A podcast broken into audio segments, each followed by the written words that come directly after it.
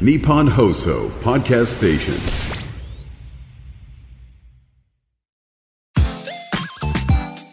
93 AM1242 日本放送青木愛スポーツトゥユー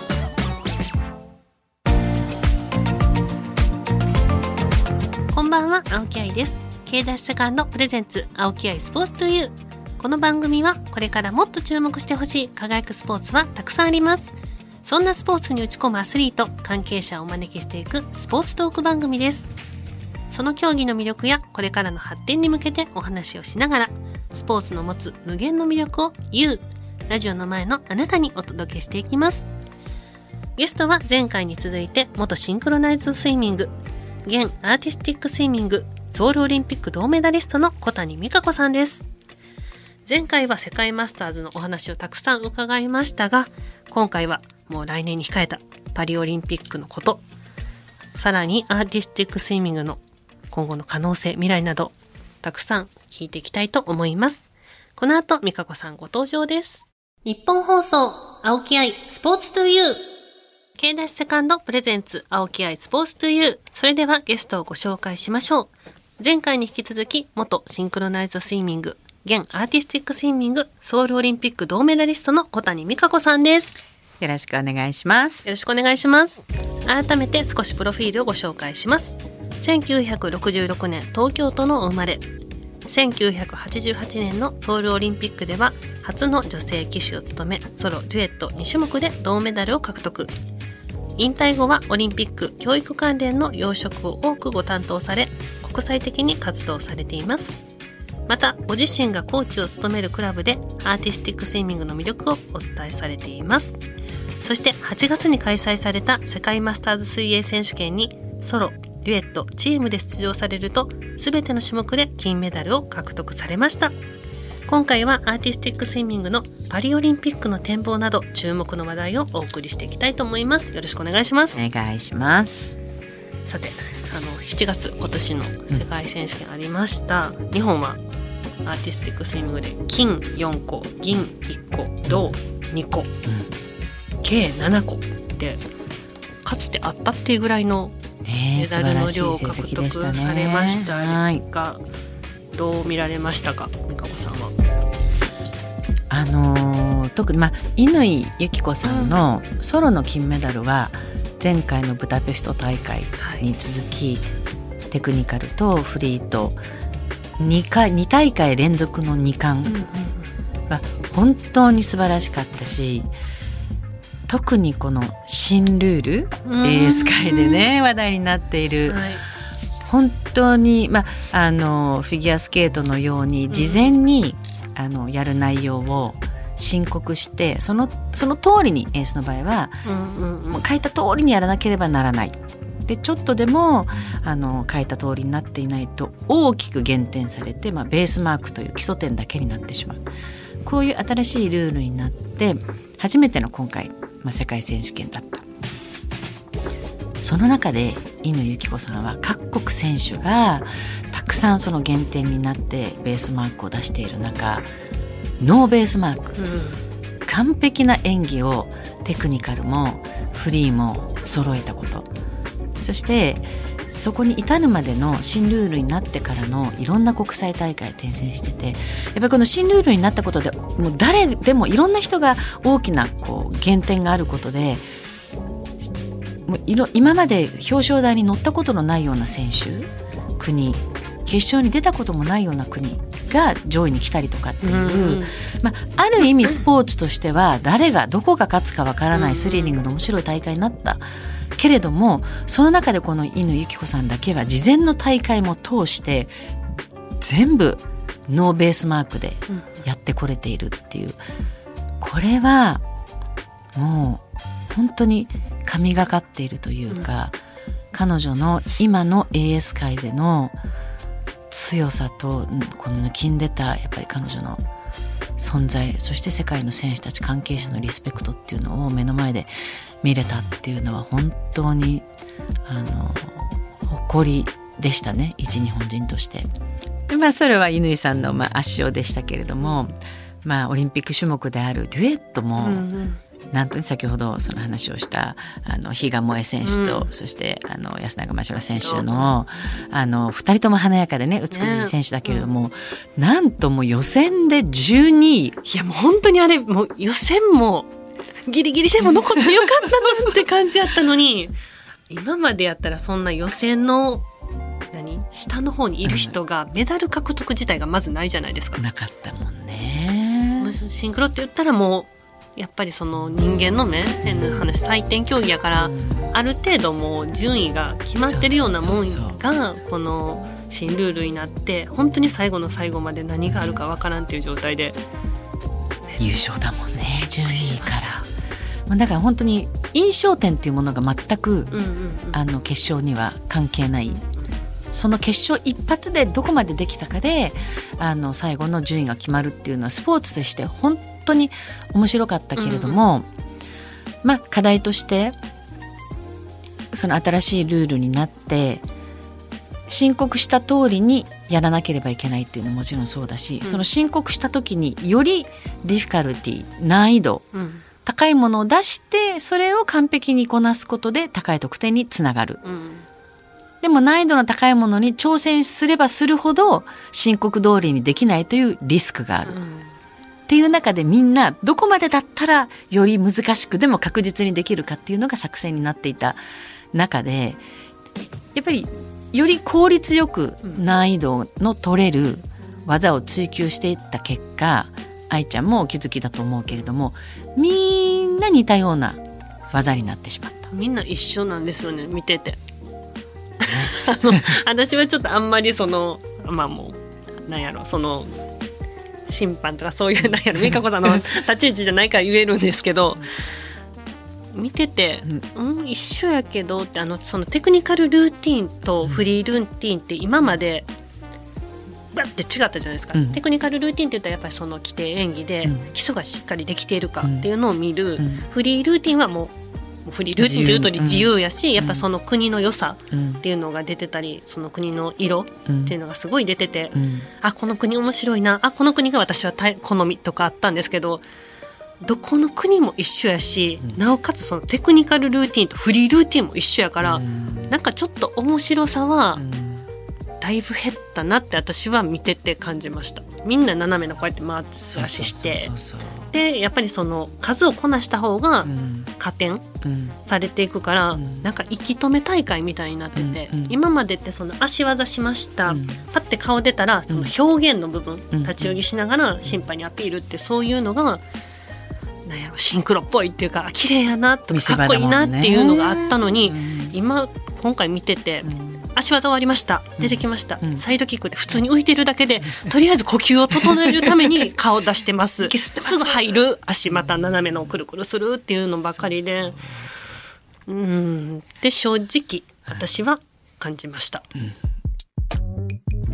さあもう来年ですよ。パリオリンピック。もうついこの間東京終わったって感じなのに。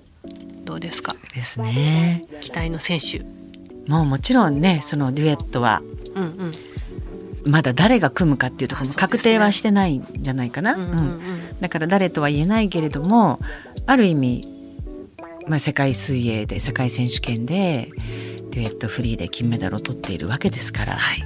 やはり金メダルを期待したいし、うん。本当にその決勝での出来によっては取れる可能性がある。うん。ただ他のどこの選手にもその可能性があるなんですよね。そこが難しい新ルール。日本がいかに完璧にやるかで。そうそうそうそうでもねあの新しくなったアクロバティックルーティンも今までね、うんうん空中に高く飛び出してくるくる回転したりするのも日本が苦手と言われていたのに、今はもう今前回の世界選手権ではあのアクロバティック動作は日本が一番素晴らしかったっていう声があったっていう話も聞いているしなんとあのね大会として全体としても歌っているジェンダー平等のパリオリンピック。参加する選手が男女本当に 50%50% になるっていう、あのー記念すべきパリオリンピックの中で、唯一女性しか今までいなかったアーティスティックスイミングもチームの中に男性が2人まで入れるということになったので日本にもね佐藤陽太郎選手という素晴らしい男性スイマーがいらっしゃるので、まあ、彼がチームに入るのか入ってどんな活躍を見せるのかで世界の中でも男性スイマーどんどんどんどん育っているので、きっと今まで見たことのないような男性の入ったよりパワフルなそして美しいチーム競技っていうのもチーム種目っていうのも非常に期待したいところですね。楽しみ。はい。日本放送、青木愛、スポーツトゥユー。ュセカンドプレゼンツ、青木愛、スポーツトゥユー。パーソナリティの青木愛です。ゲストに小谷美香子さんをお迎えしてお送りしています。続いてはこのコーナー、愛のあるボックストーク。美香子さん、はい、今週もこの箱からお題を引いてもらって。愛のある愛は愛ちゃんの愛だったのね。だからあの初恋のとかそういう質問はないです。青木愛の愛です。ごめんなさい。はい。愛ちゃんのボックスから引いたテーマは、はい。お指導者としてもご活動どんなことを心がけて指導されていますか？ああ聞きたい、うん、うん、えっ、ー、とね褒めどころを見逃さない。褒めどころを見逃さない、うん。私あの指導といっても選手ではなくってもう本当に一般の子どもたちを30年ずっと教えてきて何歳ぐらい小学生から大学生。あ結構幅広いですね。そうねそうねまああのー、みんなもう年齢が上がって今現チームはみんな、えっと、高校生以上になったんだけれども、うん、あのもう本当試合に出て点数を取るためのシンクロとかアーティスティックスイミングではなくて、うん、発表会、うん、テーマを決めてなんかミュージカルキャッツをやってみたり、オペラ座の怪獣やってみたりってそういうのをずっと30年間やってきてだからあの技術的に上手である必要はないんだけれどもあの発表会用の賞のチーム賞の中で一人一人がどうやったら一番映えるか、うん、そういうことを意識しながら、チーム活動してきた中でなんかね子供ってなんだろう。それまではじゃあここ頑張って膝伸ばしてって言ってもなかなか伸びないのになんか練習に来た時にすごく生き生きとしてたりとかなんかちょっとこう姿勢が良かったりとかそういうのを見ると「あ今日すごいいい顔してるね。なんかいいことあったの?」みたいなことを言うと、うん、なんか何かのきっとスイッチが入るのかな。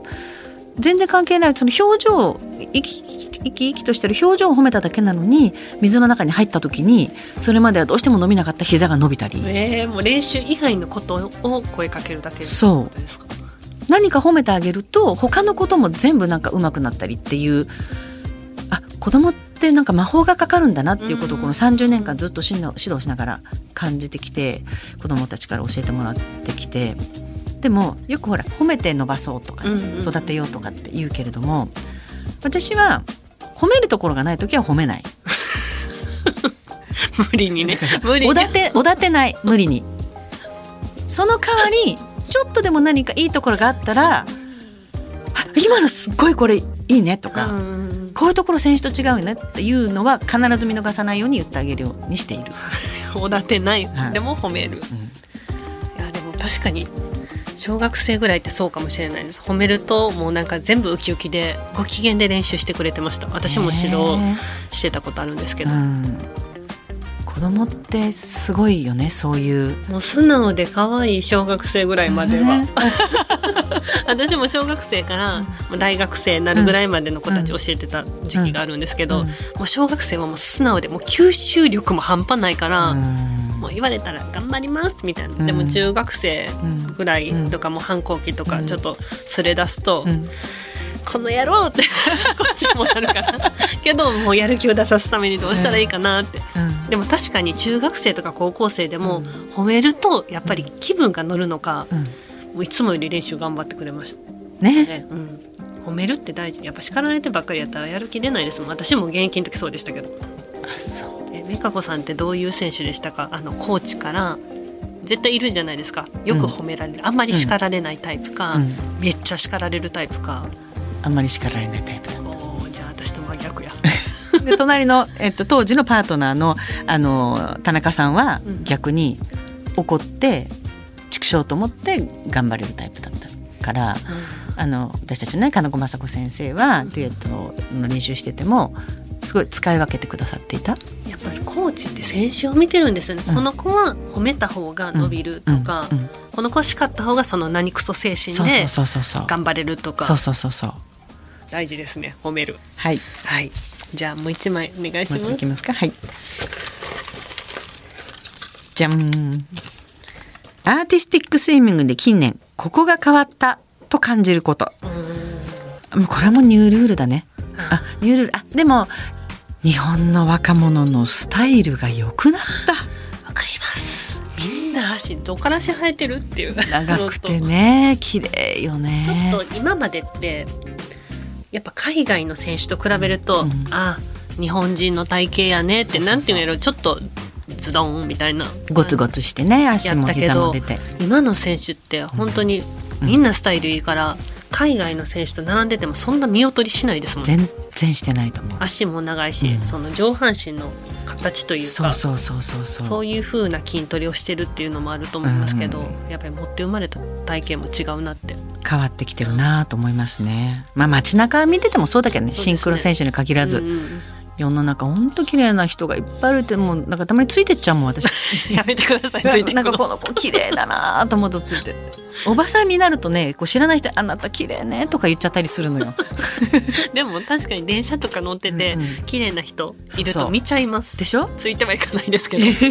この人綺麗なとか。そう。そうなんかこうその人見ただけで気分が明るくなって、うん。あ自分も綺麗にしなきゃとかってなるじゃない？わかります。だから美しくいることは必要よ大事ですね。磨き続けて、はい。じゃん、はい、姿勢って大事だと思います私、うん。美香子さんいつもこうされてますけど。もうそう頑張ってね姿勢よくないと年取るとどんどん背中も丸くなって余計な肉がつくので。姿勢よくするっていうのも結構力いりますからね筋肉。そうそうそう。はい。二人で背筋はいを伸ばして急に。座りあーなんかスタッフの皆さんが急になんか姿勢よくなって。みんなはい。で姿勢よくしましょう。はい。はい。ということで、愛のあるボックストーク。今回はここまでです。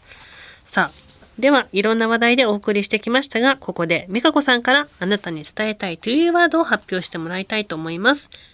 このというワードは、リスナーの皆さんのこれからにも生きるような、前向きで未来に残したいゲストの方からのとっておきの言葉です。ということですが、美香子さん何かありますでしょうか？はいはい。2週にわたって愛ちゃんともたくさんお話をしてきた、はいこの夏の一番の思い出はい。世界マスターズ？はい。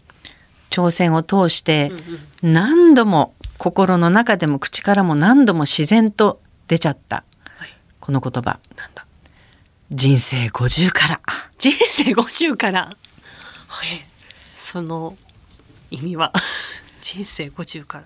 私もね20代30代の頃はあこうしてキャリアやいろんなものを積み上げていってまあ家庭を持ったり子供も育てたりっていうことも含めてい。ろいろなものを積み上げていって、まあ、50歳になったらといろいろなものがこう山を下るように低下していく。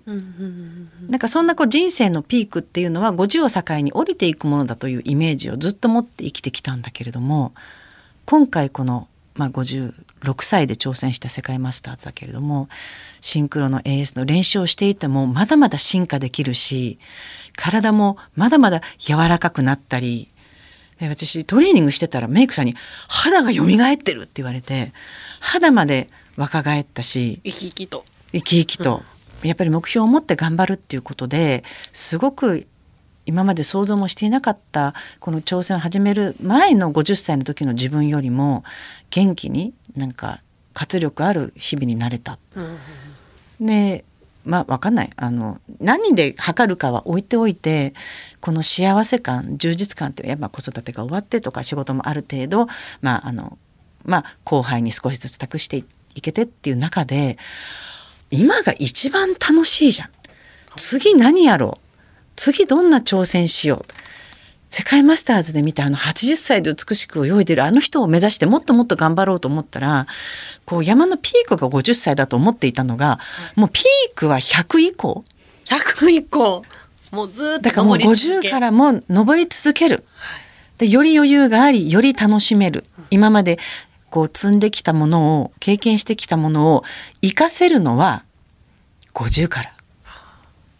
という実感をしました全然50で下がるんじゃなかった、はじゃない。あ、なるほど。人生50も私じゃまだまだよ。ですね。まだまだですね。ってちょっとあれですけど。へえ人生50から。リスナーの皆さんも年代どれぐらいなのか。まあ、お50若い方にはね過ぎてる方も。50に向けてそういっぱい積み上げていただきたいですけれども、まあ、50代それ以上の方がいらっしゃいましたら、ぜひ一緒にはい。これからの第3第4第5のうん青春をはい。共になんか味わって楽しんでいけたらいいなと思いますね。皆さんもぜひ100まで登り続けてください。100以降もかな、美香子さんの感じ は。生きてる限り生きてる限ります。はい。はい、美香子さんの Do You ワード番組ホームページで見られます。ぜひチェックしてください。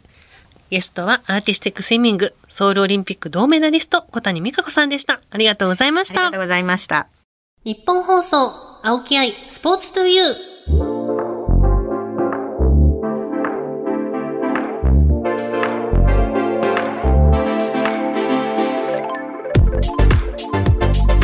お送りしてきました K ダッシュセカンドプレゼンツ青木愛スポーツ To You あっという間にお別れです。いやもう本当になんか美香子さんと喋ってた時間があっという間に過ぎるんですけど。やっぱりね自分がやってた競技って話すことたくさんありますね。めちゃくちゃ楽しかったです。さあ番組ではあなたからの質問メッセージもお待ちしています。番組メールアドレスは aispo.1242.com aispo.1242.com です。また、パソコン、スマートフォンアプリ、ラジコのタイムフリー機能を使って、この番組をもう一度聞くことができます。さらに、タイムフリーが終わった後は、番組ホームページから、ポッドキャストで聞けます。ぜひ、ホームページにアクセスして聞いてください。